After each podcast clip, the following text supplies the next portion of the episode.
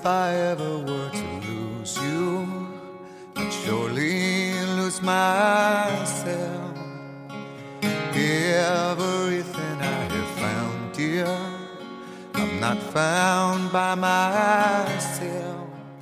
Saludos amigas y amigos y bienvenidos al podcast de Próxima Tanda. Y esto va a ser una edición especial del podcast porque no vamos a estar hablando de películas, porque no hay, no vamos a estar hablando de series porque se están acabando. Vamos a hablar de lo que para mí ha sido lo que ha venido a, a llenar ese vacío que han dejado la falta de blockbusters en la pantalla grande, que son los videojuegos, específicamente dos de ellos. Y pues para hablar del tema, ¿quién mejor que Iván Colón, mejor conocido como el Giga? Saludos Iván, ¿cómo estás? Y bienvenido a Próxima Tanda. Gracias, gracias Mario. Papi, aquí esperando cuando va a ser la próxima tanda de, de cine, pero pues... Chacho, eh, Pero sí, como tú lo, como, como bien dices, lo- los videojuegos como que han tomado ahí la rienda un poquito. en el 2021 quizás, siendo Chacho, sí. positivos. Sí, si fuera por Chris Nolan hace tres meses. ¿Tú estuviste en la, en la última función que vimos, que fuera de la de Mulan? Sí, sí, yo la vi, yo la vi con ustedes también. Esa fue la última vez que yo pisé un cine. Yo imagino que tú también. Sí, es verdad que sí. A mí me encantó, a mí me encantó Mulan, pero eh, ya, ya se me olvidó. Yo grabé un review empezando. Cuando empecé el podcast, yo grabé un review y nunca lo publiqué. Yo dije, a ver, yo, yo lo tiro más adelante cuando vaya a salir la película. O sea que tendría que grabar otro y no me acuerdo casi de nada, en verdad, pero me gustó. Yo tengo, tengo el mismo problema que tú, que es que ya prácticamente se me olvidó. Porque se supondría que para ahora ya la estuviésemos viendo en alguna plataforma digital, considerando Sí. los tres meses que pasan para que salgan, pero nada. Eh, vamos a hablar de. Vamos a hablar de videojuegos. Vamos a hablar hoy de, de Ghost of Tsushima. Y también vamos a Sí, estar hablando de The Last of Us Part 2. Vamos a empezar con Ghost of Tsushima, porque queremos hablar de spoilers de The Last of Us. Y para aquellos de ustedes que aún no lo hayan terminado o, o no hayan empezado a jugarlo, pues vamos a dejar los spoilers para el final del episodio. Pero antes de meterle mano a esto, quería conversar contigo, mano, como, como Sí, un seguro. reviewer profesional de, de videojuegos. Eso es un mundo que para mí es completamente desconocido. ¿Cómo, cómo se bate el cobre ahí? ¿Cómo es que funciona el, el tú estás recibiendo los review copies? ¿Cuál es, cuán, ¿Cuán estrictos son los embargos? ¿Sabes? ¿Cómo es que se maneja esa parte de, de la industria? Bueno, eh, yo que también he reseñado películas, eh, los embargos de películas son kindergarten al lado de los de videojuegos.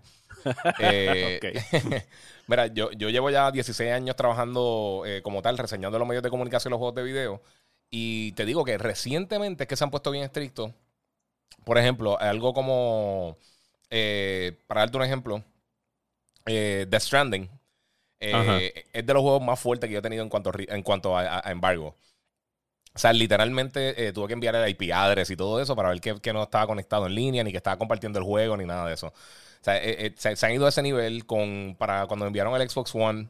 Eh, yo tuve que hacer, este, estuve, creo que fueron dos semanas consecutivas, que tuve que hacer do- dos o tres Skype calls con, con el equipo de Microsoft para yo ver la, la, ah, mi- mi- la velocidad de mi conexión y como que entrevistarme. Fíjate, ¿sabes? Eh, son unos procesos bien fuertes, obviamente. Este, ellos quieren mantener el, el secrecy, quieren mantener las cosas escondidas hasta que lancen. Este, y pues, por ejemplo, dos juegos recientes, Gozo Tsushima y, y The Last of Us. Este, yo los recibí, eh, Gozo Tsushima creo que fue casi un mes antes de que lanzara, o tres semanas. Eh, The Last of Us yo lo tuve casi dos meses antes de que lanzara, un mes y medio más o menos. Eh, y, y sinceramente, pa- para, que- para hacer que me enviaran los juegos, obviamente, y tener esta confianza con las diferentes compañías, eh, eh, ha sido pura trayectoria y también eh, cuando he viajado a E3, esas cosas, he conocido gente de frente que, que, obviamente si, si tú les das números y le das todo el contenido, es una cosa, pero tener ese toque personal con las personas, eh, con, lo, con, lo, con lo de la gente de PR eh, de las diferentes compañías, pues ayuda muchísimo. Porque entonces, o sea, tú tienes, es mejor, es más fácil explicarle que simplemente por un email o, o por las redes sociales o ellos simplemente ver tu contenido, eh, tú puedes llegar un poquito más allá y ha sido, ha sido bien cuesta arriba realmente, porque yo fui el primero que empecé a hacer esto en Puerto Rico, eh, así en los medios de comunicación. Eh, habían hecho dos o tres columnitas, habían hecho dos o tres cosas, pero así constantemente como que cubrir eh, de una manera, o sea, que, que no era un, un reportaje especial ni nada así. Yo fui el primero que empecé a hacerlo en Puerto Rico. Y yo no sé si tú te acuerdas, mano. Yo, yo en un momento, antes de cuando, cuando se me dio la oportunidad para trabajar todo esto, yo estaba trabajando en Babayes en Plaza y tú estabas trabajando en Suncoast, que tú, trabajas, Ajá. tú trabajas con pana mío, con, con Ragnar, que él trabajó conmigo también acá. Sí, sí, Este- claro, que me acuerdo. Y, y- y yo estaba pensando en eso cuando, cuando me hablaste del podcast. Dije, diablo, coño, o sea, está brutal porque nosotros, nosotros básicamente empezamos por la misma. O sea, tuvimos básicamente la misma trayectoria en dos medios totalmente diferentes. Eh, Y, y- y la gente piensa a veces que uno trabajando en una tienda de esa eh, ayuda para esto. Realmente no. Lo que pasa es que uno tiene que ser un. eh, o sea, te puede dar un push, pero ya tú tienes que tener algo. Porque si no, no funciona. Si, si no, cualquier persona lo haría y sería demasiado fácil. Sí, somos, Eh. somos hijos, ambos somos hijos de Plaza Las Américas. Exactamente. Som- somos hijos de plata. Ahí empieza nuestro origin story.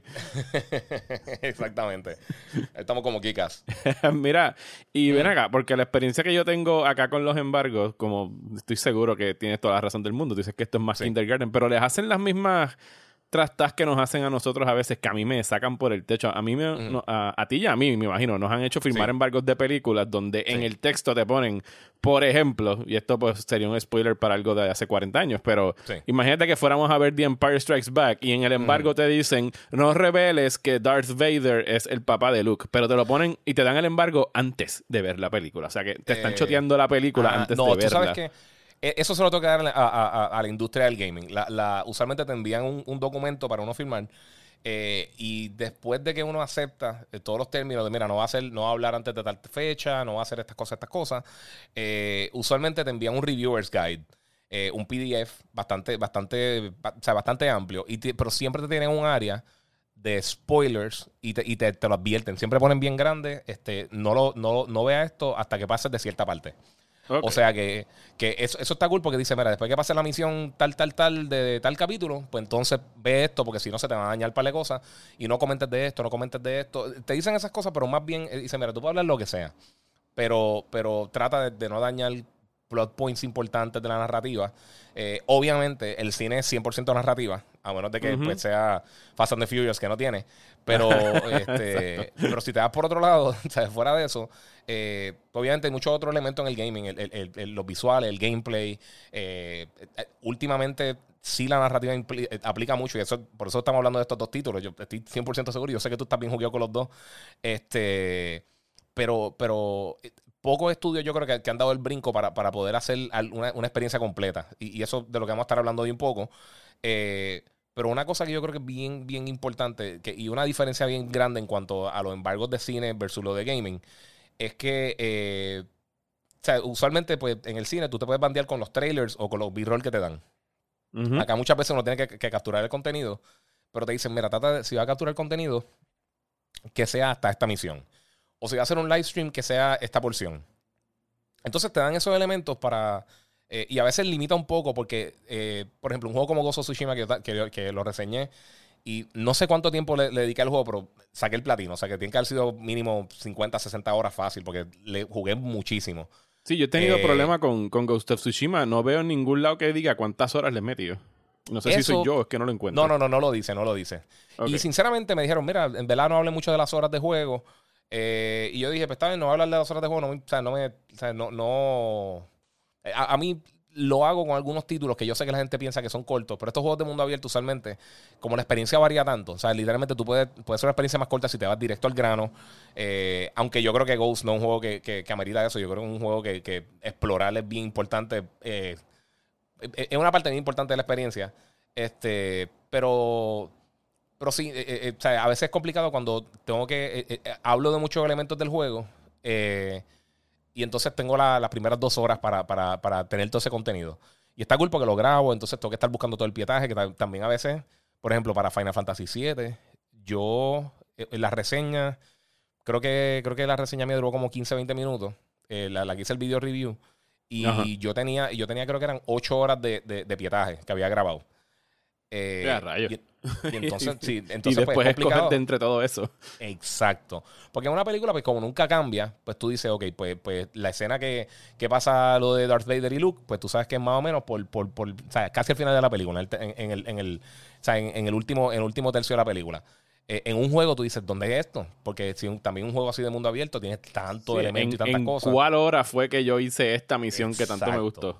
Exactamente. Y tú dices, ah, pues mira, me acuerdo que hice cierta cosa en, en, en, en, en este castillo, pero ¿cuándo fue eso?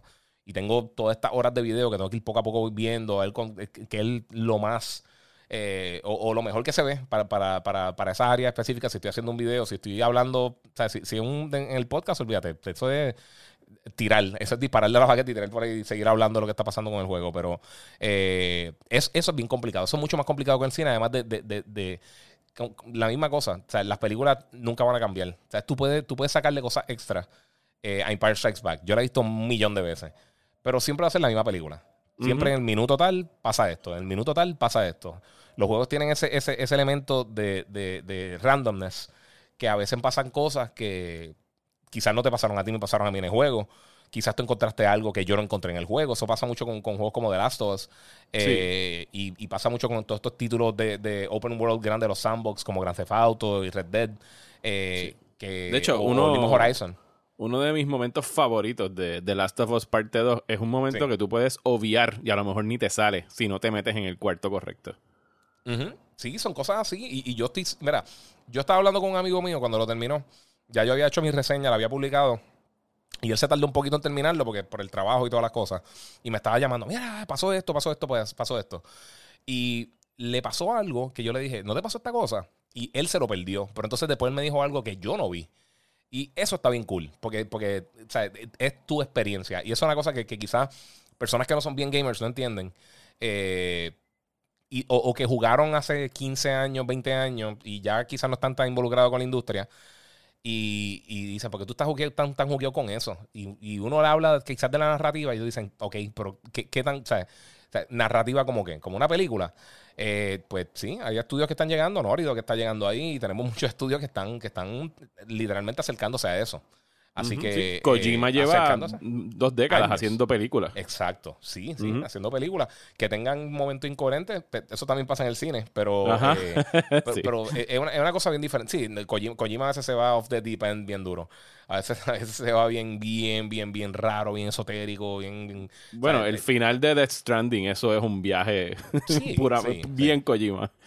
Pero por eso, pero, pero por ejemplo, eh, eh, o sea, yo, me, yo, yo cuando reseñé Death Stranding, yo me tardé más de 60 horas.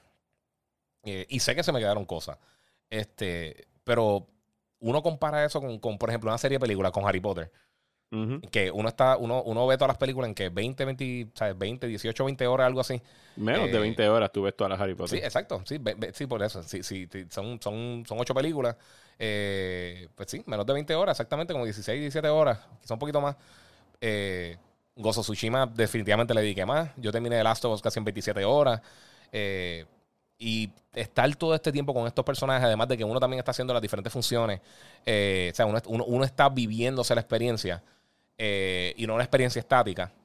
Eso, los momentos de tensión en los juegos, como algo como The Last of Us, por ejemplo, eh, es algo que, que, que, que sí existe en el cine en, en- en- en muchas películas. Ahora mismo me viene a la mente Don't Breathe, por ejemplo, que es una película que, que es pura tensión. Eh, pero uno estar jugando, lo que tú sabes que a veces tú, tú metes el dedo mal y entonces y te matan.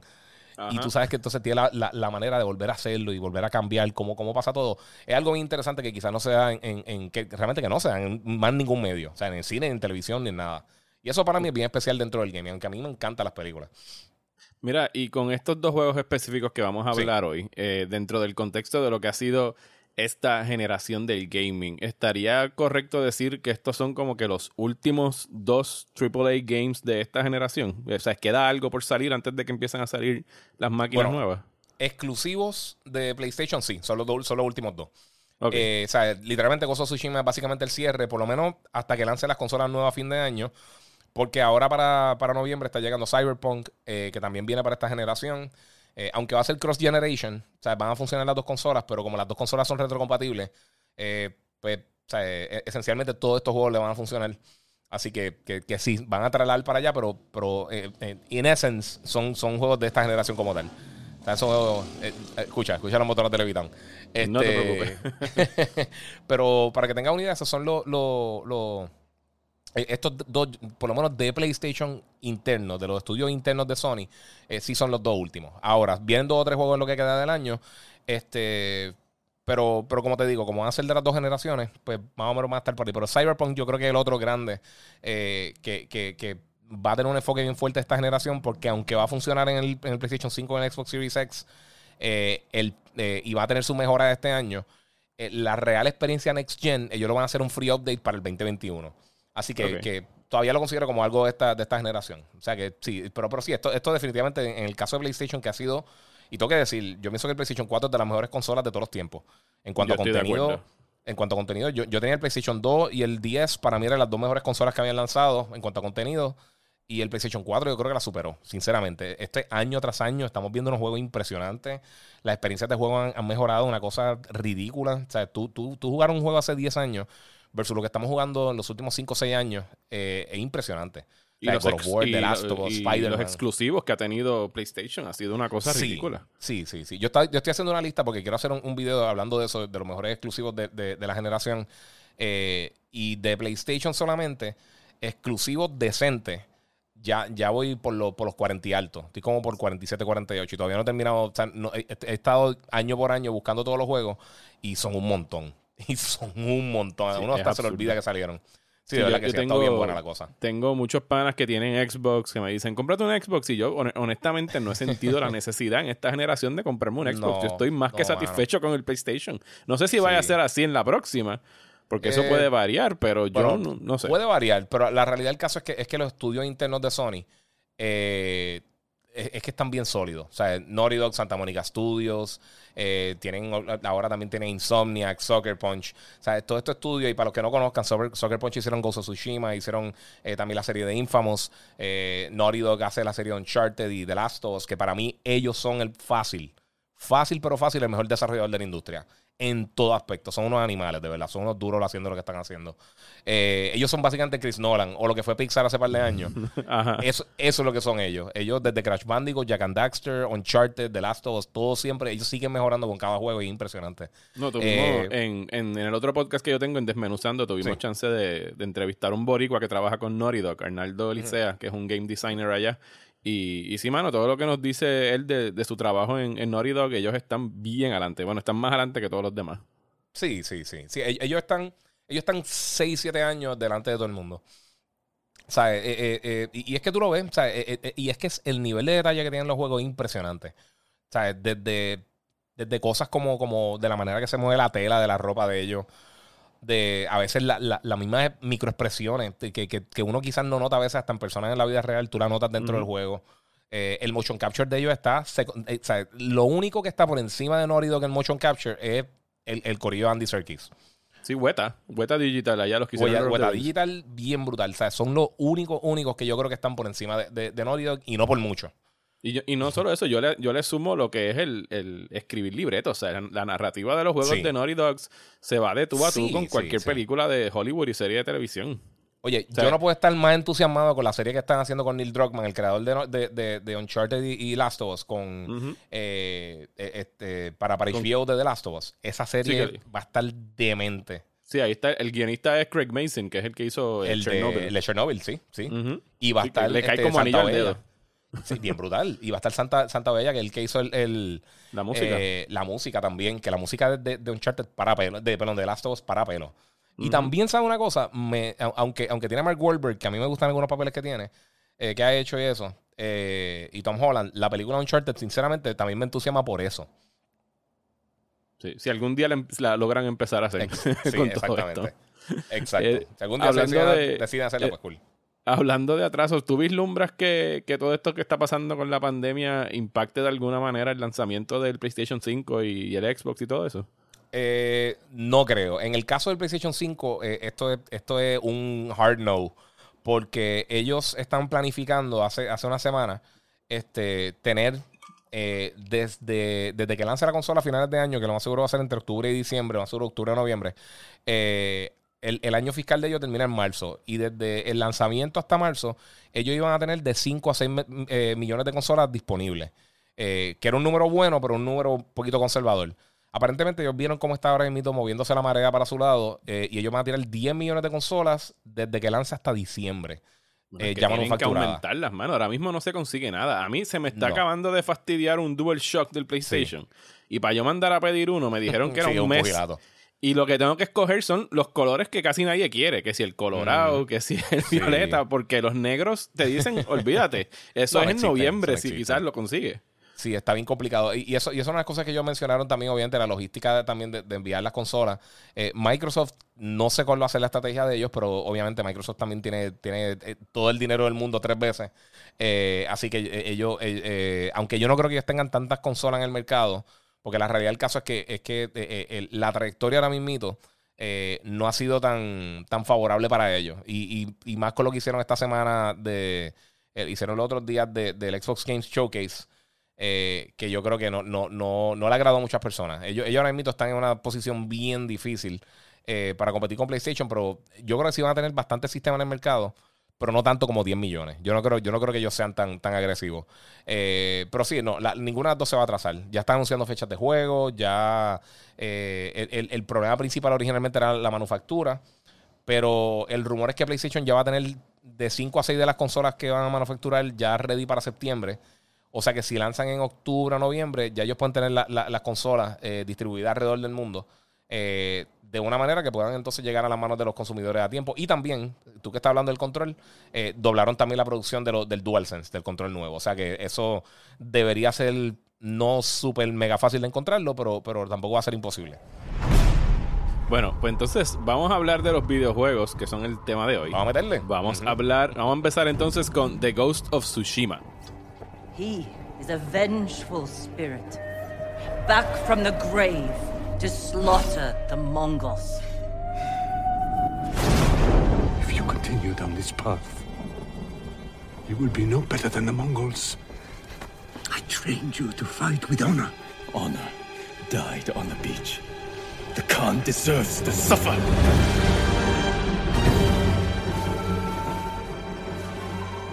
Ghost of Tsushima, qué belleza, ¿verdad?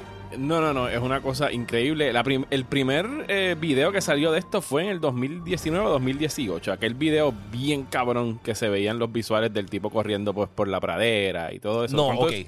Mira, eso, ok, eso fue el 2018 y, y ese año yo estuve en Los Ángeles en E3, en Electronic Entertainment Expo, y, y yo vi eh, ese demo que mostraron, ese video, yo lo vi eh, playable tras bastidores. Yo tuve, yo tuve la oportunidad de hablar con los desarrolladores y sinceramente yo lo vi y yo dije, coño, se ufia porque antes había enseñado un teaser de, de, de cómo se. O sea, de- de- era como, como, como un- una, una escena CG, se veían los samuráis con las máscaras.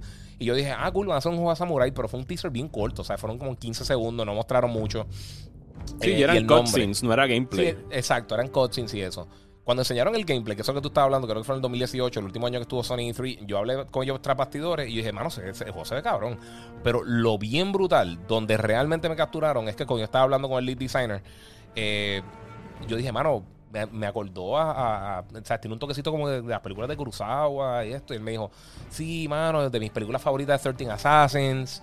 Eh, nosotros queríamos, eh, obviamente, queremos hacer un homenaje a, a Kurosawa. Y él me, él me mencionó que estaban pensando hacer algo así. Como un Kurosawa mode. No, no, no, no especificó. Parece que todavía estaba, están como que considerándolo. Eh, que por sí eso está brutal. Yo no, no lo jugué, o sea, a veces lo ponía porque es que se ve impresionante. Pero también el juego es tan colorido que hay veces que uno dice, no, macho, por carajo, yo quiero, yo quiero ver los lo, lo- cherry blossoms y quiero ver la, la, eh, eh, el foliage, la- las hojas y todo, que se ve bien impresionante, además de la armadura y la arquitectura, fíjate. El juego es una belleza. Pero cuando me estuvo diciendo eso, yo dije, pero va a ser, sea, va a ser más, más estilo RPG. Y él dice, no, yo quiero hacer, yo quiero que tú te sientas como un samurái. Y pues lo que estuve hablando con, con, con él me emocionó y yo dije, este juego va a estar bien bueno. Eh, a mí me encanta la serie de Infamous que ellos han hecho anteriormente. A mí y también. cuando y cuando y, y yo lo, lo que nos mostraron tapastidores que lo jugaron como tal, porque eso lo vimos en la conferencia, eh, fue un, eh, un duel, un duelo.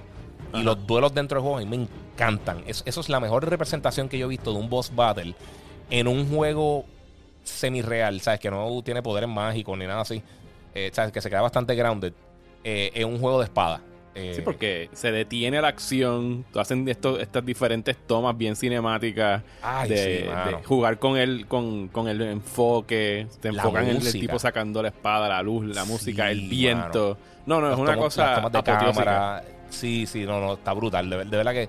Entonces siempre los, los duelos lo hacen en una área hermosa. O sea, es una área que, que si tú eres un samurái y tú dices, coño, me voy a morir, yo quiero morir en un sitio bonito. O sea, yo- o sea, el- Definitivamente. el, el final battle lo quiero hacer en un sitio. O sea, yo no voy a pelear detrás de, detrás de, de- de un supermercado por los zafacones. No, no. Yo voy a un sitio No. bien bonito, un Si templo. me voy a morir, que sea aquí eh, alrededor de estas linternitas que están flotando en el agua. Sí, mano. No, no, no. E- Eso, eso, esas cosas de verdad que me llamó mucha atención. Y cuando lo anunciaron el juego, te lo digo. Yo dije, coño, qué bueno que, que ese juego viene por ahí. Y yo lo primero que pregunté cuando, cuando, cuando me enseñaron, yo dije, ¿esto, esto es para esto es Next Gen? Y él me dice, no, no, no, esto, esto va a ser PlayStation 4. Y yo dije, ahora eso se ve bien cabrón. eso se ve bien brutal para hacer PlayStation 4. Y aunque quizás no está 100% accurate con lo que enseñaron, el juego se ve hermoso. O sea, el juego. eh, yo, yo soy una persona que, que- que con algunos títulos específicos yo uso mucho el photo mode. eh, que, que incluye usualmente la gente de PlayStation con los títulos de ellos internos. Eh, lo que ha sido con Spider-Man, que obviamente el juego también se ve impresionante. Ajá. Con God of War usa un poco, no tanto. Con Horizon Zero Dawn usa un montón. Eh, con The Last of Us lo un poco. eh, pero con Ghost me jugué. De hecho, papi, estaba tomando fotos. Un paquetón de fotos brutales, pero brutales. De paisajes. Eh, cualquiera que me esté siguiendo por las redes sociales sabe que yo llevo una semana pegado nada más que tirando fotos. Y para que tú tengas una mano. comparación, o sea, yo rara vez utilizo el photo mode de un videojuego. Lo usé en Spider-Man dos o tres veces, pues porque es Peter Parker, es fotógrafo, tenía unas Sí, poses sí. cool. Tú querías tomarte Sí. la foto arriba en el Empire State Building con Nueva York de espalda, cosas así. Pero este photo mode está, Está tan y tan bien integrado. O sea, tú tienes ¿Sabes una tanto cosa? control. Mira, eh, te pregunto, porque yo, yo no me di cuenta hasta después que terminé el juego. Ajá. que estaba buscando algunas cosas que me faltaban para sacar el platino. Eh, yo no sé si tú te diste cuenta, el- la primera opción en el photo mode, tú puedes setear diferentes ángulos de cámara Ajá, me di cuenta Y- hoy. y hoy, le das hoy. y entonces hace la transición. Me gustaría que, que lo, que, que- que le añadieran por lo menos eh, graduar la velocidad. Sí, Pero porque va muy rápido. Va muy rápido, o sea, va demasiado rápido. Pero tú puedes graduar y puedes hacer como una toma bien brutal. Entonces, eh, a diferencia de otro photo mode, eh, aunque el personaje está estático y tú le puedes poner una pose bien brutal de, ba- de batalla, tiene elementos que se mueven. O sea, este, la- la- las hojas, lo, lo- este, el viento, la yo, capa, todo El eso. viento, la capa, ¿no? Y también como que maripositas y pájaros y cosas. Eh, y, y- y so- eh, los que nos están escuchando que no han jugado el juego y no lo han visto, eh, lo más seguro piensan que le pasa a estos imbéciles. Pero la realidad del caso es que se ve impresionante. Además, que Yo- si tú no tienes el PlayStation 4 Pro, las fotos son full 4K. O sea, se ven bellísimas. Sí, yo, yo tengo el PlayStation 4 regular, no tengo el Pro, pero aún así estoy boquiabierto con, con lo que he visto en el juego. Aunque yo sí, te confieso, yo he estado jugando la mayoría del tiempo en Kurosawa Mode, simple y sencillamente porque, mano, que este juego, Es que este el sonido es cambia.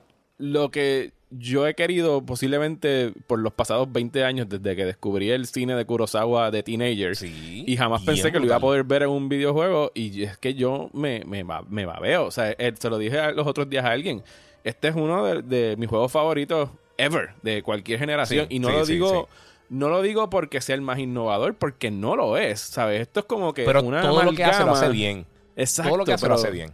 Pero reúne todas estas cosas que hemos estado viendo por los pasados 10 años en los Open World, los Assassin's Creed, los Red Dead Redemption, etcétera, Exacto. etcétera, y lo pone en un setting de, de Japón, de Samurai, y lo Mira, hace y- brutal. Sí, entonces tú sabes una cosa, Eh, eh, a mí, a mí, yo siempre he tenido y siempre, siempre lo he mencionado en todos los shows que yo he hecho y todo eso, cuando estamos hablando de qué juegos te gustaría que vengan, y yo digo, coño, la industria casi no hace nada ni con pirata, ni con ninja, ni con samurai. y, y- y usualmente ni con vaqueros, como que no, casi no se toca tanto eh, eh, eso- esos tropes. Pero sí han hecho juegos de ninja, han hecho juegos de samurai. Tenchu es de mis juegos favoritos del PlayStation 1. Tenchu, Tanilla Gaiden, recientemente salió Ni- los Nio, que están bien nítidos, pero son súper difíciles. Y, Sekiro. Sekiro. Pero en ninguno de esos juegos tú te sientes como un samurái o como un ninja. En ninguno. Aquí, cuando tú haces los standoffs, cuando tú llegas a un campamento de- de- del enemigo y tú dices, mira, ¿quién es el más fuerte aquí? y tú vas Sí. con honor a pelear, lo- los standoffs están brutales. Túmbame sin dañarle nada a nadie. Sí, mano, no, y, y sin dañarle nada a nadie, pero eh, hay una armadura más adelante, hay unas cosas que, que- que tú puedes tener hasta, puedes matar hasta cinco personas entrando en combate.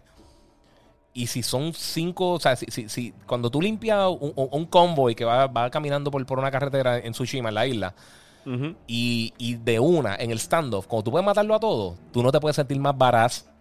O sea, es No, no, no. imposible que uno se sienta más Es que el combate está hecho para que tú te sientas como un samurái porque no, no está construido alrededor de, de hacer button mashing.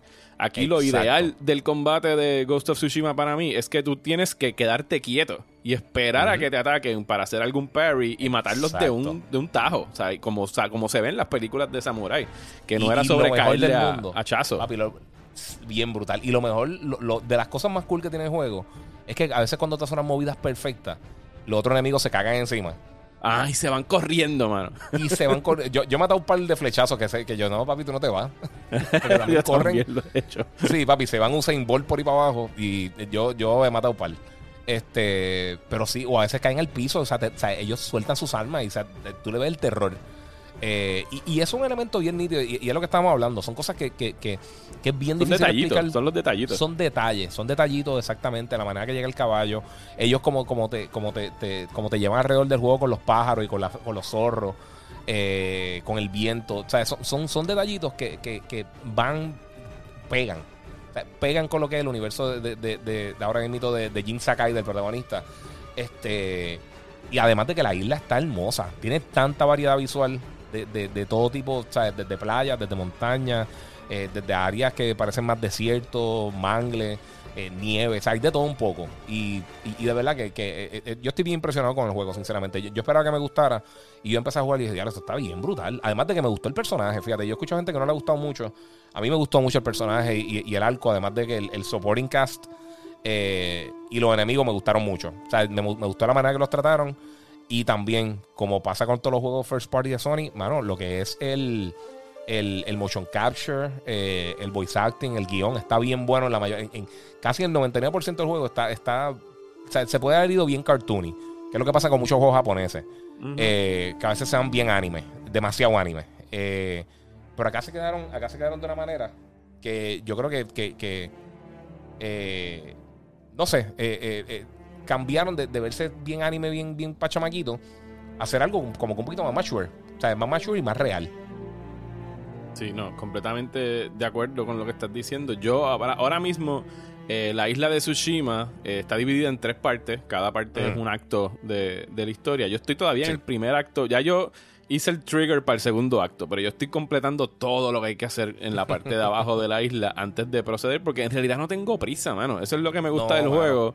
Que cada encounter, cada pelea, cada liberación de algún pueblo que está siendo eh, gobernado por los mongoles, eh, yo me lo disfruto. Sí, Sí. Está, está nítido. Y los side missions son buenos porque están anclados a personajes y, te permite conocer a los side characters mejor. No es como que un random mission donde. Sí, no y, los, y los hay, y los hay. Como que tienes que rescatar Sí, a alguien que todo, está en la hay calle. exacto. Pero los side Pero con todo missions. y eso, pero con todo eso le, le dan peso. O sea, o sea, no, no es como, eh, se me pelearon mis gallinas. Se peleó mi gallina, perfecto. Es como que, sí, mira, este, pasó esta cosa y está atado a todo lo que está pasando a tu alrededor. Claro. No es Sí, como que hay llevas dos- Sí, hay Ajá. dos en específico. Uno que es con el, con el Master Archer, que es una Sí. estudiante que se le escapó y se está revelando en contra de él. Y está la otra, que era una también una la esposa de un samurai que le mataron la familia. Son dos side characters, pero tú conoces tanto acerca de ellos y de ti mismo a través de ellos. Que, Sí. que en realidad es importante y son side missions que, que yo quiero hacerlos. No es que los quiero dejar para el final, quiero hacerlos ahora antes de, de- Sí. de seguir. Y lo brutal es que las motivaciones de ellos se sienten reales. La la- las tuyas, la- ¿sabes? Las motivaciones de todos los personajes en el juego, nadie simplemente de una manera por, por, por, porque necesitan un personaje así.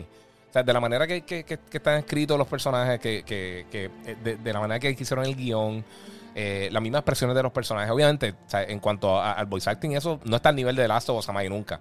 Pero con todo y eso, eh, eh, está top notch. O sea, e- este juego, fíjate, alguien, alguien me preguntó, mira, ¿y, y- y por qué no hacen un anime? Y dije, coño, un anime estaría súper cool. Pero yo creo que una película, esto aguanta una película. Sí, esto es para hacer una película. De hecho, yo no recuerdo ninguna película de samurái o película japonesa que tratase sobre la invasión de los mongoles en Japón. Nunca. Eh, yo ni sabía que esto había pasado realmente. de- ¿sabes? Por lo menos con lo de Tsushima. Eh, con lo de la isla, porque, porque sí, eh, ¿sabes? está basado en, en hechos históricos, pero inmediatamente se desvía. Y, y hay que decir también, eh, hay varios momentos bien épicos de peleas estilo, eh, eh, ¿sabes? Eh, estilo Hero, cuando eh, en algunas escenas así, específicamente al principio del juego, la primera escena del juego, Está bien impresionante. Y te tiran al fuego las millas, que es otra cosa que a mí me gustó mucho. O sea, no empezaste con 20 tutoriales y las cosas Ajá. bonitas, ah, invadieron. No, no, no, tú estás ya en el campo. O sea, tú empiezas el juego en el campo de batalla y tú dices, vamos a joder a estos cabrones. Y, y bajando, cuando tú estás en el caballo, bajando por ese, por ese ridge, eh, que es como, como, como una montañita que estás bajando, llegando a la playa y tú ves todo esa, la- el fuego lloviendo y las diferentes peleas, todos los diferentes enemigos peleando, que eso también está cool. Eh, cuando hay mucha gente peleando a la vez, tú ves las peleas de todas las personas y dices, "Ah, déjame ir a ayudar a este, déjame ir a ayudar a este, aquel que se joda, que no me quiso dar aquello, y, sigue, y sigue haciendo las cosas. Y además de que cuando tú tienes Mercy y los matan en el piso, suena bien morboso, pero está súper cool. Sí, y, y el, y el progression eh, tree, el progression de- del personaje, eh, me encanta cómo se usa porque usualmente Sí. los progression trees tú tienes que escoger algo en qué especializarte. Este, tú terminas utilizando todo. Todo, Depende de la todo. situación. Sí. No, no hay nada que yo no use.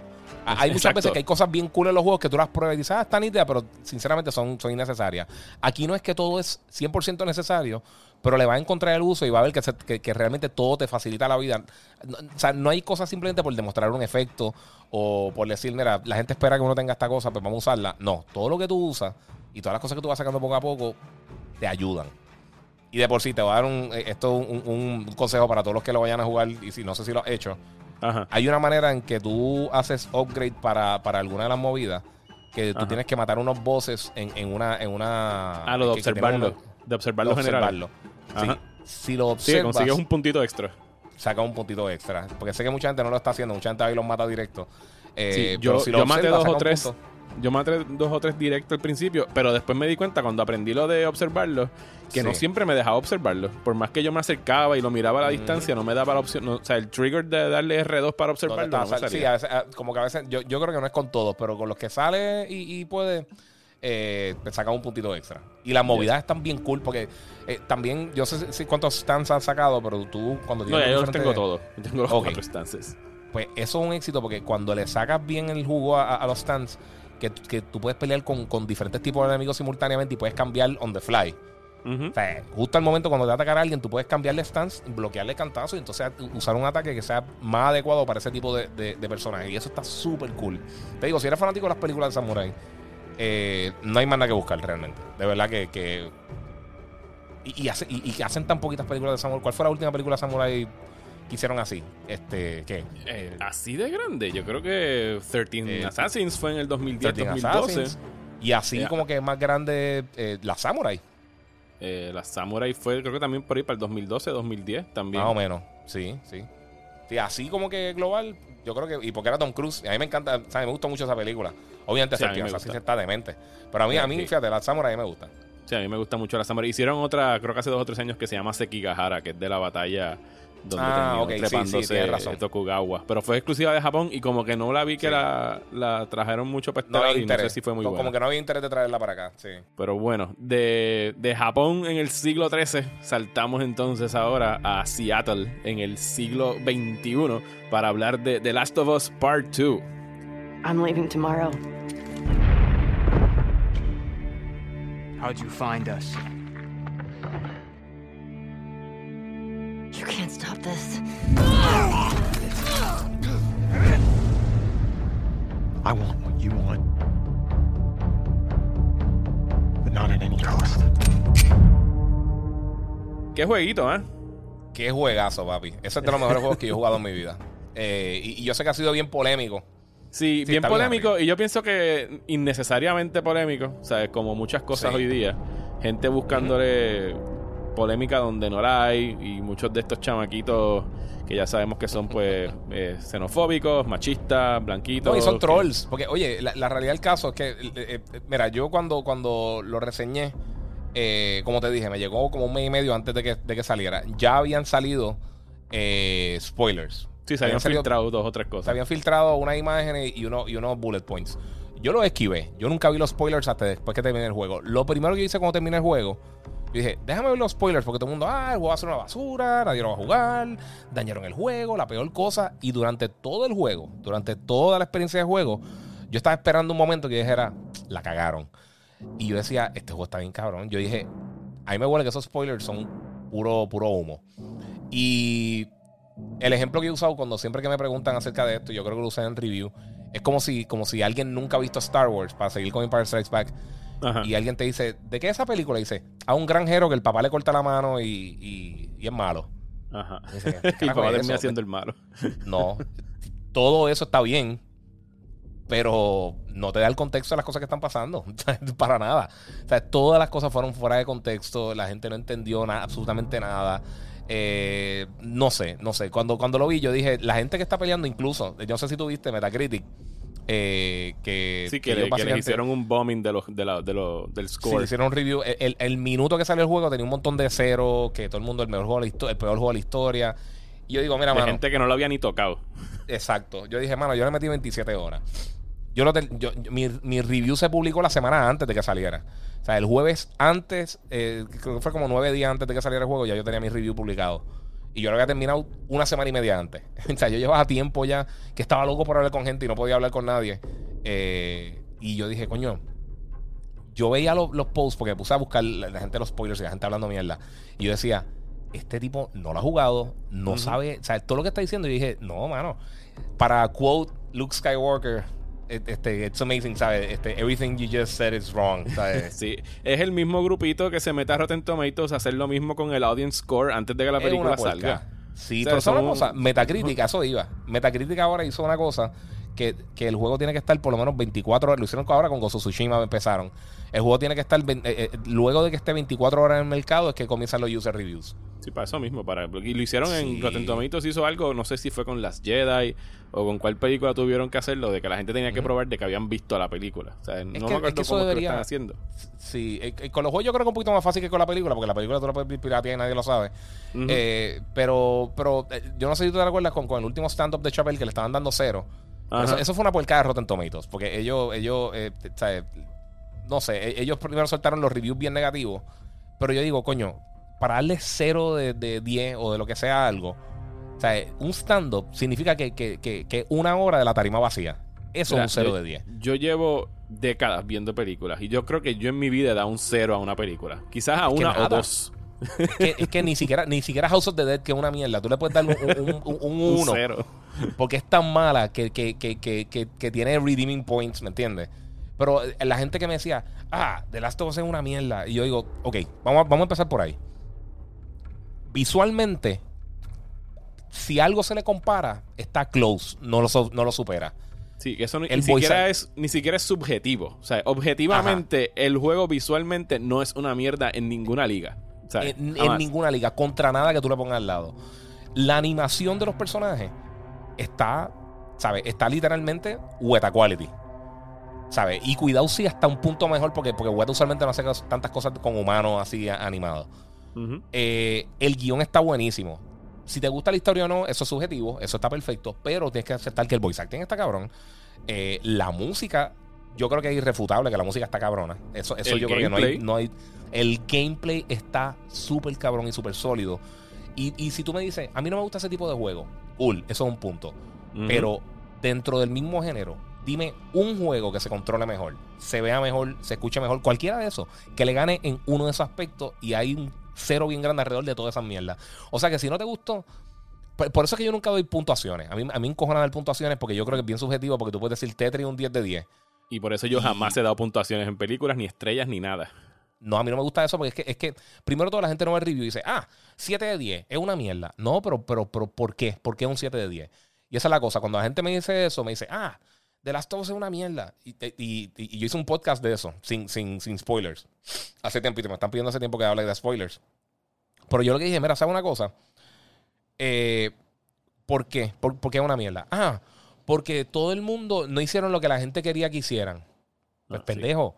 ¿Sabes qué? Recopila dinero, aprende a programar, haz un estudio, haz tu propio juego y lo haces como te saca los cojones. Yo tengo mis quejas con George Lucas. Yo entiendo que él nunca supo por qué a la gente le gusta Star Wars. Pero es historia, loco. O sea, si no te gusta, o sea, él no tiene que pander to fans. Cuando tú haces eso, cuando tú tiras. Mira lo que pasó con Star Wars. Rise Force of Awakens- Skywalker. A, a mí, Rise of Skywalker, este, yo lo encontré entretenida, no encontré una mierda. Pero lo que pasa es que es innecesaria. Sí, ¿no? Es lo que sucede. Ahora mismo yo tuve chance hace dos o tres semanas. Me senté otra vez por primera vez en mucho tiempo. Me puse a ver eh, The Phantom Menace. Que la Sí. gente le tira a, la- a las precuelas con todo. O sea, tienen toda la razón para tirarle.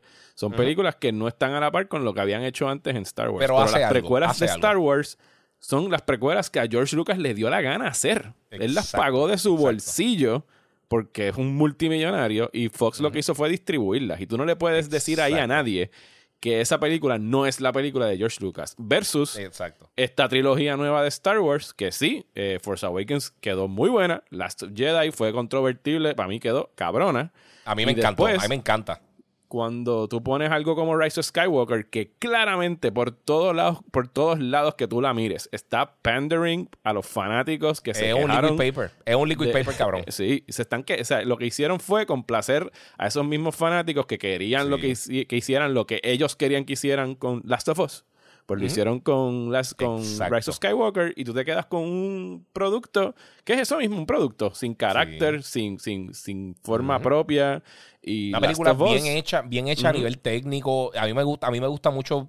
Paul Dameron es un personaje que yo pienso que desperdiciaron inmensamente. La película estaba, en la primera estaba cabrón, en la segunda no hizo nada.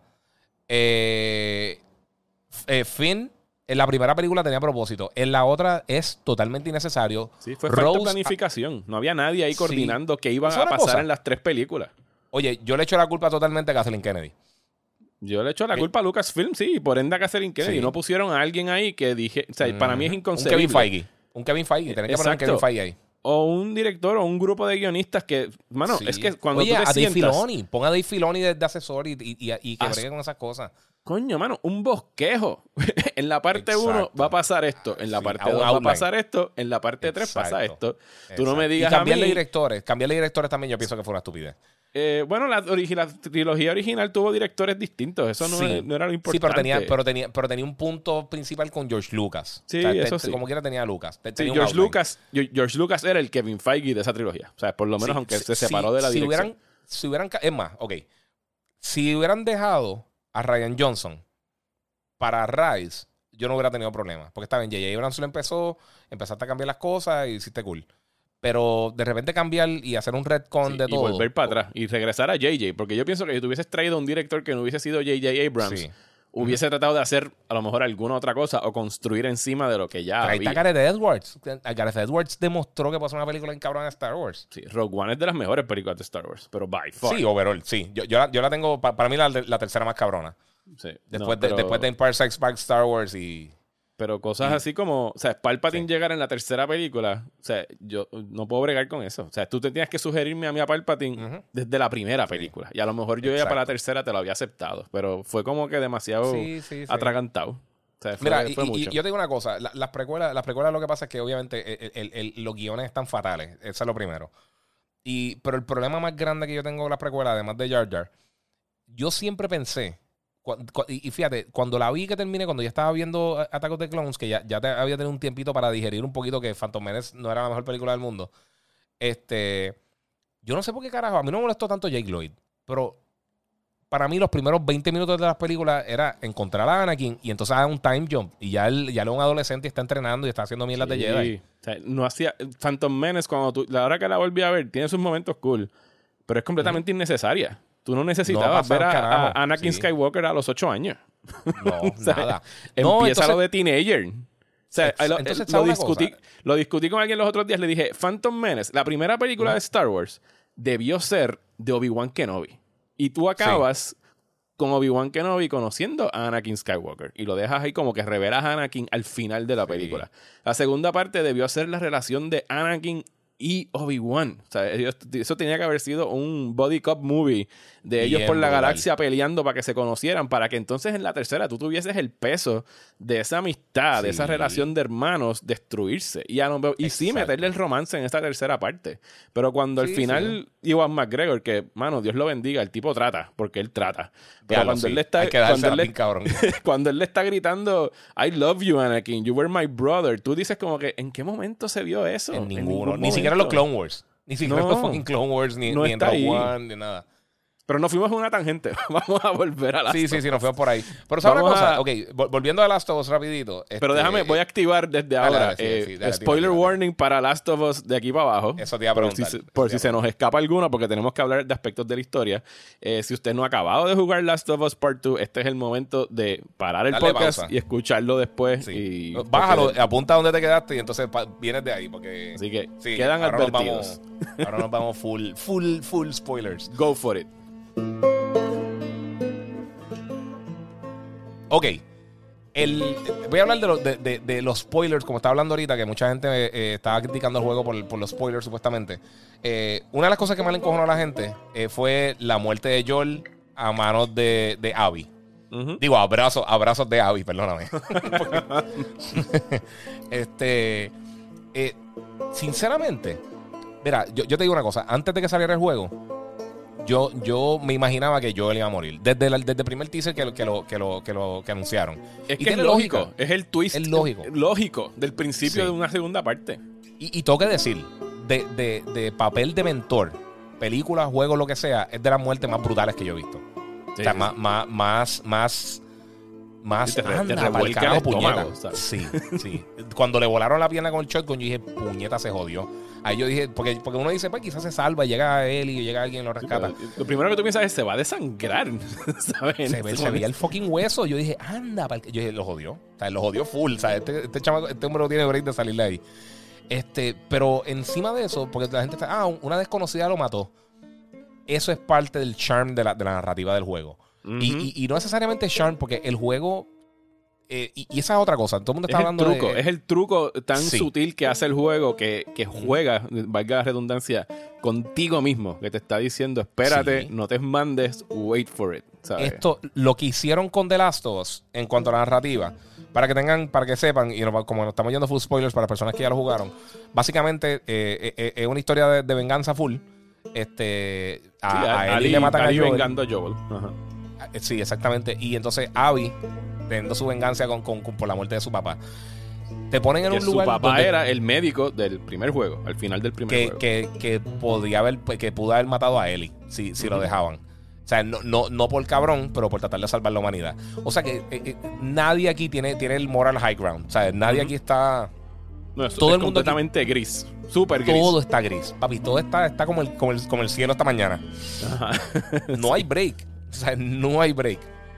Y una de las cosas bien brutales que, que hace The Last of Us, que nada anteriormente, película, series de televisión, nada lo ha podido hacer, es que tú estás en las manos de- del villano y de lo que también podría ser villano, que como es como, eh, el punto de Ellie.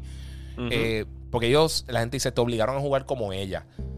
Eh, eso es una cabronería, que esa cabrona, yo no le voy a coger simpatía. Yo digo, pero ¿sabes una cosa? Eso es algo que emocionalmente nada, ningún, ni- ningún, nada de storytelling en la historia que yo haya visto o haya tenido la, la- la oportunidad de, de tener la, la- o sea, que, que- que yo he tenido la experiencia de poder hacer algo así o, o- o disfrutarme algo así, nunca me han puesto de, de- de esa manera. O sea, de- es, de drena- que- es drenante, es drenante, es emocionalmente Sí. drenante. Sí, mano. Y el final es heartbreaking.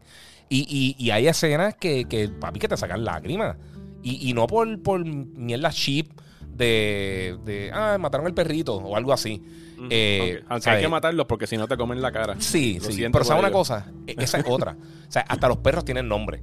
Sí, todo el mundo tiene nombre ahí. Todo el mundo tiene nombre. O sea, sí, los conoce. Entonces, tú, cuando tú estás matando a la gente, tú no te sientes como que, ah, como un badass. Tú dices, puñeta, tengo que matar a este cabrón. Me cago en la madre, qué mierda. O sea, tú, tú dices, no, no, no hay otra. O sea, lo tengo que matar porque, porque, porque es, es- esto es Survival of the Fittest. Es, imagínate que, que, que para la gente que nunca lo ha jugado, imagínate si, si, si, si Walking Dead tuviera un super mega guion y, acción y no fuera un Walking Simulator. Este. Es impresionante realmente lo que hizo Naughty Dog. De, verdad, yo estoy bien impresionado porque ellos primero todo sacaron, tienen las bolas de King Kong, porque lo que hicieron es, uno no tiene precedentes dentro del gaming, y lo que yo te digo, de la manera que, que co- como tú controlas al personaje, no se puede replicar en ningún en, en- en libro, ni en, ni, en, ni en película, ni en nada, porque es que cuando hay un momento en específico, cuando se juntan las historias, ya casi al final del juego, que de repente tú eres Abby y tú tienes que atacar a Ellie. Y si tú ves los reactions en YouTube, todo el mundo está como que no, como puñeta, yo no quiero matar a... Y, y yo estoy seguro que el 99% de las personas trataron en algún momento de no hacer nada a ver si el juego, pues... Yo solté el Eh, control. Sí, sí Yo- es que... Es que El, el final del juego, porque o sea, sí, ya obviamente lo jugaron. Tú repites los tres días que estás en Seattle con Ellie, tratando Sí. de encontrar a Abby, los repites como Abby. Y entonces, pues, eh, Naughty Dog te vira la tortilla. Ahora tienes que jugar como, entre comillas, eh, la villana, la persona que mató a Joel. Y después de que tú llevas tres días jugando con, con Abby, de verdad que tú empiezas a cuestionar cuán bueno era el personaje de Ellie y cuán justificadas eran sus acciones. Y entonces hay este como que falso final que te dan en cierto momento, donde Ellie está viviendo pues ya en una finca, están criando al nene de, de, de la, je- de la jeva de ella, de la novia de de, Dina, ella de Dina. De de Dina. Dina, y están en esta finca y tú dices, ah, ok, pues cool, estamos acabando el juego. Pero no, te tiran No, un último eh. giro donde tienes que ir, o sea, porque Ellie no puede bregar con, con que dejó a Abby viva. No, que de hecho, un- Abby le perdona la vida dos veces. Sí. Eh, y cuando tú tienes que ir a buscarla, que ya estamos en esa pelea final, que es la que estaba mencionando eh, tú, eh, yo no quería, o sea, de ninguna manera pelear con Abby. O sea, yo quería parar, yo quería detener las acciones de Ellie para salvar a Abby y salvar a Ellie de, de ella misma. Pero Sí. el, el- giro tan genial y emotivo de, de ese juego al final es que es- estructuralmente como historia, la manera como... Y estoy loco por volverlo a jugar sabiendo lo Sí, que mano. sucede al final del juego.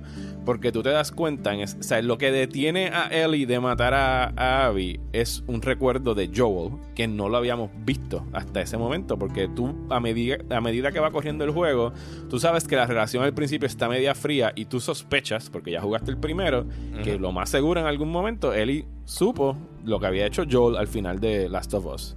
Exacto. Eh, pero no es hasta ese final donde te dan el último flashback de la última noche que compartieron juntos Ellie y Joel. Donde, Ya, lo que es para pelo. Sí. Eh, Uno ver eso es, es, es- es literalmente la definición de heartbreaking. I'm not trying to. I was supposed to die in that hospital. My life would have fucking mattered. But you took that from me.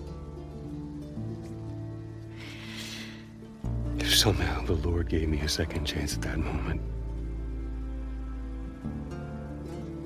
I would do it all over again. I don't think I can ever forgive you for that.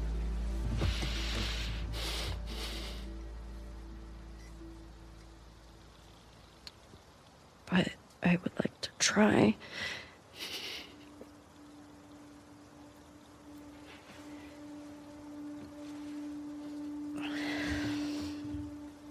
I'd like that.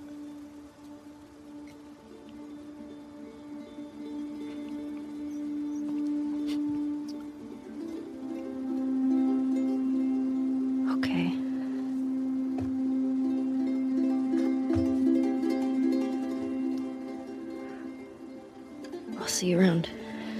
Yep. O sea, eso está al, eso está al nivel casi, casi, casi del principio de Up.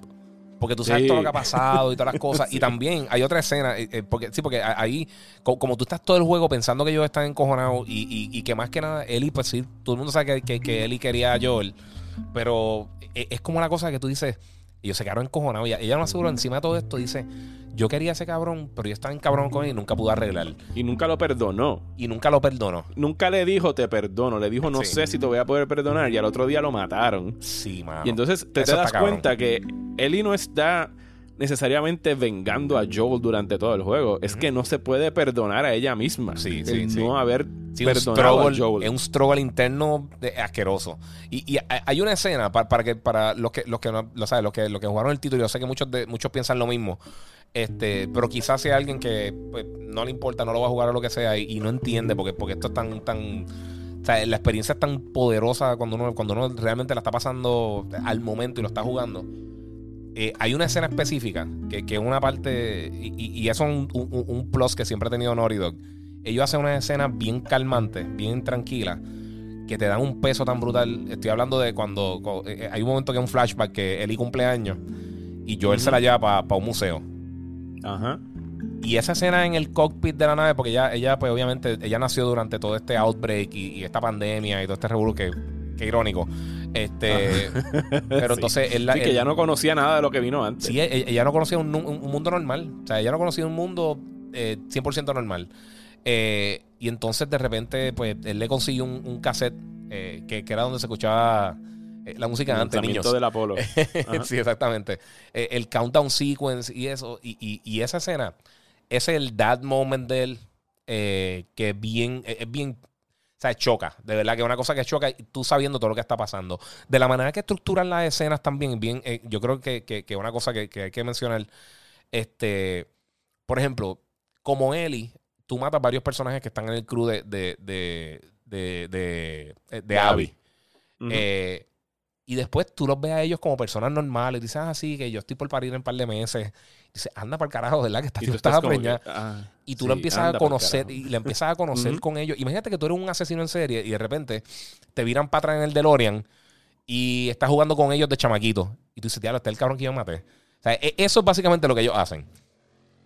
Sea, es como si a Jeffrey Dahmer después tú lo pones en Kindle jugando y haciéndose mejor amigo de par de los cabrones que él mató. ¿Me entiendes? es, es una cosa así que tú dices, que tú dices, Sí, diablo. porque le, le dan peso a tus acciones. A o sea, ya- todo. ya tú mataste a estas personas que para ti eran, pues, los villanos. Los Otro cabrón. a- Era, era, otro, sí, era otro asesino. Y te das cuenta que no, que eran personas que posiblemente si ustedes se hubiesen sentado en una mesa a tener una conversación, no tenían por qué estarse matando.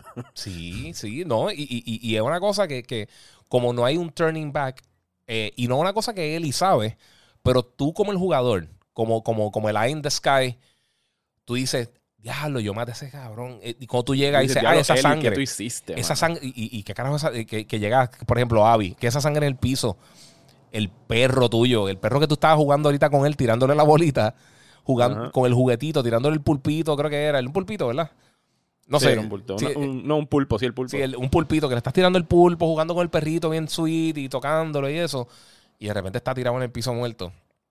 Son cosas que tú dices, anda, para carajo, esta gente de verdad que se la jugaron. Y, y- y hay que dársela porque hacer una narrativa de, de- de un season de televisión bueno, y lo sabemos con, con, lo, con, con, con Benioff y Weiss en el último season de. Game of Thrones, no es la cosa más fácil del mundo. No.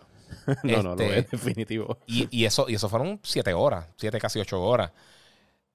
una Estos experiencia- posiblemente 30. Yo creo que Posiblemente a, mí, a 30. mí me tomó creo que 27, 28. A mí, a mí como 26 o 27 también. Eh, y me faltaron cosas por hacer, pero, pero ponle que en 25 o 30 horas.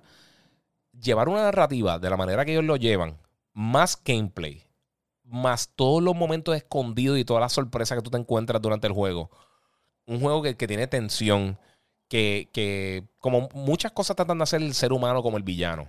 Y esto lo hace yo, yo creo de una manera que pocas cosas lo hacen tan bien.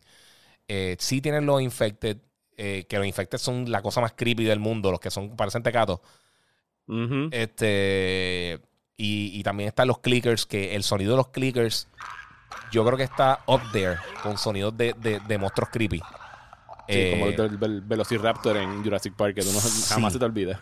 Exacto, exacto. Es un sonido icónico. Yo creo que tú se lo pones a alguien que jugó, de- aunque sea el primer de Last of Us, hace siete años, y nunca más lo volvió a jugar, tú le pones ese sonido y automáticamente se le va a parar los pelos y cago en la madre de los odios clickers. No, y que, y que lo primero que tú haces es escucharlos en el juego. Tú no los ves, tú los escuchas y es como sí. que, ay, puñeta, no, clickers no. Aunque a mí, para mí los peores, los que yo no soporto, los que yo detesto, son, ¿cómo se llaman los que los que se esconden? Que ah, lo- los chunks. No, no son los chunks, eh, diablo. Sí, sí, sí, sí, sí. ¿Tú sabes cuáles son? Los que, los que tú Los no puedes ver con el... Los bien rápidos que cuando, incluso cuando tú pones el... O sea, que tú te pones en el quiet mode para ver dónde están la- Exacto. las personas, sí, no para, salen. de escucharlo. Exacto. Sí, sí, que están, que están espoteados. Que son de stealth. Son, son bien de que stealth. tú, que tú ves que salen las cabezas y miran y vuelven y se esconden. Chacho, Sí. esos No. me ponían bien mal. Oye, y el AI del juego está bien bueno. El pito de los, de los jodidos Scars también. Diablo, sí. Como te pitan, de repente te el pegan primer una flecha. flechazo. Yo me cagué encima. Más, Y por poco se me cae el primer- control. De los brincos más grandes que yo di en ese juego, ni- no fue con un clicker, no fue con ningún zombie, fue con el primer flechazo que tira uno de los scars que, que les petan a Ellie en el pecho. Papi, no, y, y, y tú sacándote la flecha, o sea, son, son un montón de cosas que, que hay, hay, hay, en verdad el juego es bien gráfico, tiene un montón de cosas y cuando tú estás degollándolo al enemigo o ahorcándolo y arrancándole la cabeza casi con, con, eh, con Abby, eh, o sea, son unas cosas bien tensas. Y, y te voy a decir una cosa, hay, hay, hay cosas cinemáticas dentro del juego, hay, varios, eh, hay varios chase sequences, hay, hay unas persecuciones que, que en diferentes, a caballo, en carro y lo que sea. Y me acordó mucho a Extraction, la película ahora de, de, de Chris Hemsworth, que son como, como one shot, eh, pero son bien tensas. Esa, esa cuando estás escapando y se está cayendo una vela encima de ti y tienes todos los, los clickers y los que no saben, pues son como si fueran zombies así. Sí, hay una, Eh, una se- secuencia en específico que me acuerdo que estás tratando de escapar de un subway mientras te están cayendo encima. Sí, mano. Y es desesperante. Y, y, y te digo, el, el- el- la actua- oye, y, y para, para, para seguir dándole el toque cinemático, de mis cosas favoritas que yo he jugado hace un millón de años, y suena como una estupidez, de los momentos míos favoritos de cualquier videojuego, el, el cover de Take On Me. Ese yo te lo iba a mencionar. Ese fue el que, te, el que sugerí ahorita, pero no dije cuál era. Ajá. E- eso, eso estuvo para pelo, para mí. talking away.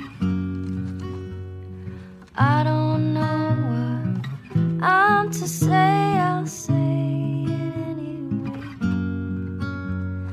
Today's another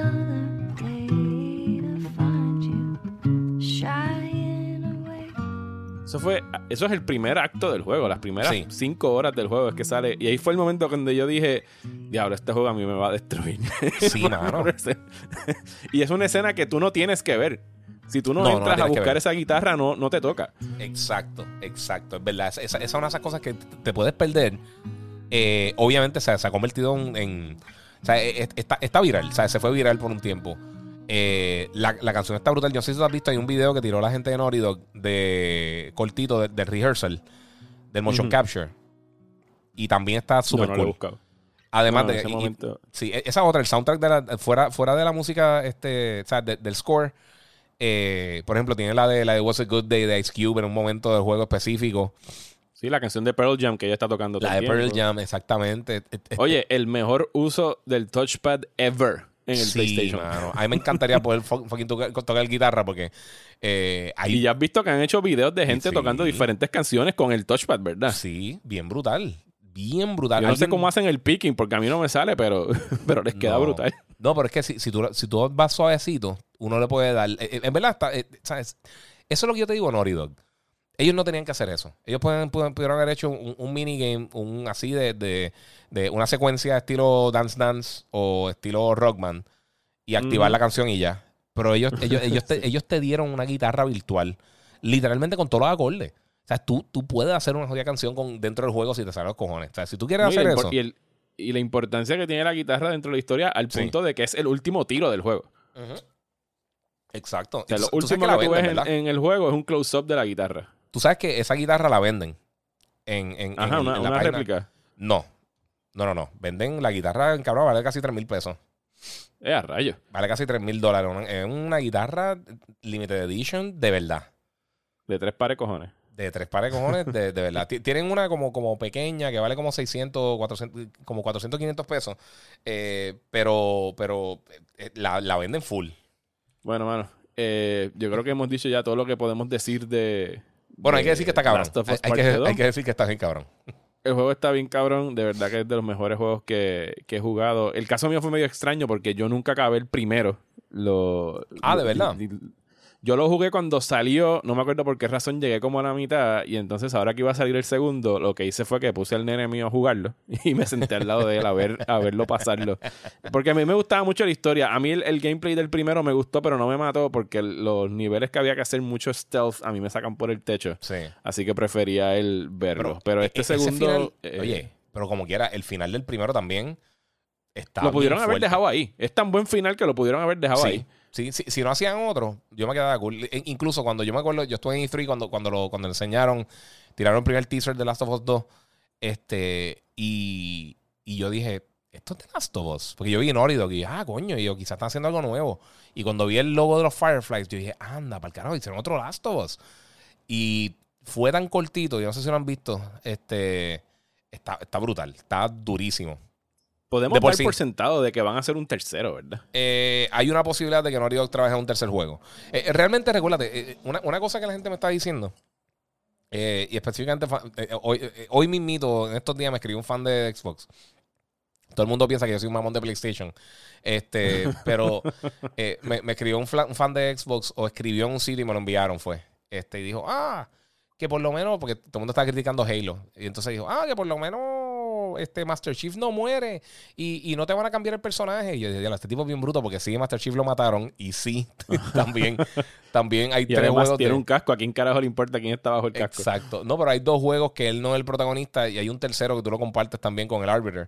Así que, Mm. eh, qué bien. Este, mira, para que tenga una idea, la guitarra cuesta 2.300 dólares. El Last of Us 2 réplica Taylor 314C Guitar y tiene una, un mini, un mini guitar en 700 dólares. O sea que si alguien está buscando para comprarse una guitarrita de Last of Us con, con, con, la, ma- con el Moth, este... Está Kitty.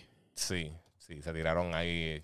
Se fueron high-end. Pero sí, no, el juego está brutal, de verdad. Se lo recomiendo 100%. Yo pienso no que el tercero lo podemos dar por sentado. Más ahora cuando HBO lance la serie, que me imagino que Exacto. será 2022, quizás 2023. No te creas, porque todo esto retrase. bueno, sí, El- sí, sí. E- e- Ese es el problema porque ellos originalmente habían dicho que, que, que iban a comenzar producción tan, tan pronto lanzara The Last of Us.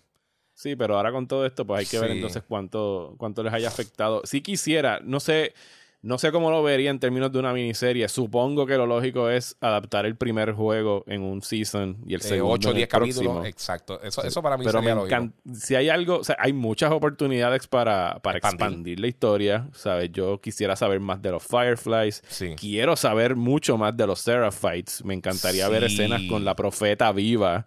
eh, Eso estaría de- brutal. De, Esa- esa todo es la lo que cosa. pasó. Tiene mucho que cortar y, y, y también, que eso es lo que te iba a decir, este, el protagonista del juego no es ni Joel ni Ellie. Él, él es el mundo. O sea, él- él- Ujú. él es la situación, él- él- él- el human condition, literalmente, lo que está sucediendo en ese momento, es el protagonista de Last of Us. Eh, y por eso, por eso es que, y, y- y sabes que todo el mundo está diciendo, no, que yo quería jugar como Joel cuando lo matan. Regresando al principio que estamos hablando con, con- del juego, con las peleas de todo el mundo de los spoilers.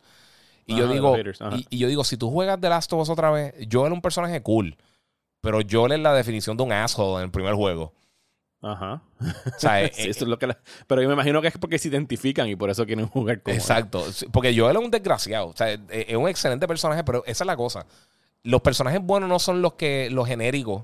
Los personajes buenos son los que son nuance, que tienen, que tienen, que, que, que tienen, o sea, eh, son, son personajes tridimensionales, tienen el Sí, tienen principio, fallas. el principio del, del primer Last of Us, esos primeros 10 minutos del juego, ahí tú sabes lo que tú estás jugando. Ahí tú sabes la experiencia que tú vas a tener. Eh, y, y el, y el 2 eh, es algo similar también. De verdad, son una experiencia impresionante. Yo creo que de- en, en- en entretenimiento hay bien poquitas cosas que, que tienen los cojones de que, que tuvo Naughty Dog haciendo de Last of Us realmente. Y qué bueno que los tenemos porque, pues, para retornar a lo que dijimos al principio, Sí. no hemos tenido estrenos cinematográficos y esto ha sido lo más cercano, incluso más de lo que sería una experiencia Sí. de entretenimiento a esta escala. Así que, pues nada, Iván, de verdad que Dale, papi, te agradezco muchísimo el que te hayas dado la vuelta aquí por próxima tanda. Esperemos que se repita. Eh, Seguro, mucho seguro sí. éxito. Y dile por ahí a la gente dónde te pueden escuchar, dónde te pueden seguir. Pues mira, mi, mi gente, me escuchan de lunes a viernes de 5 a 11 de la mañana en el despelote de la nueva 94. Eh, también me pueden seguir en mi Instagram, el Giga947.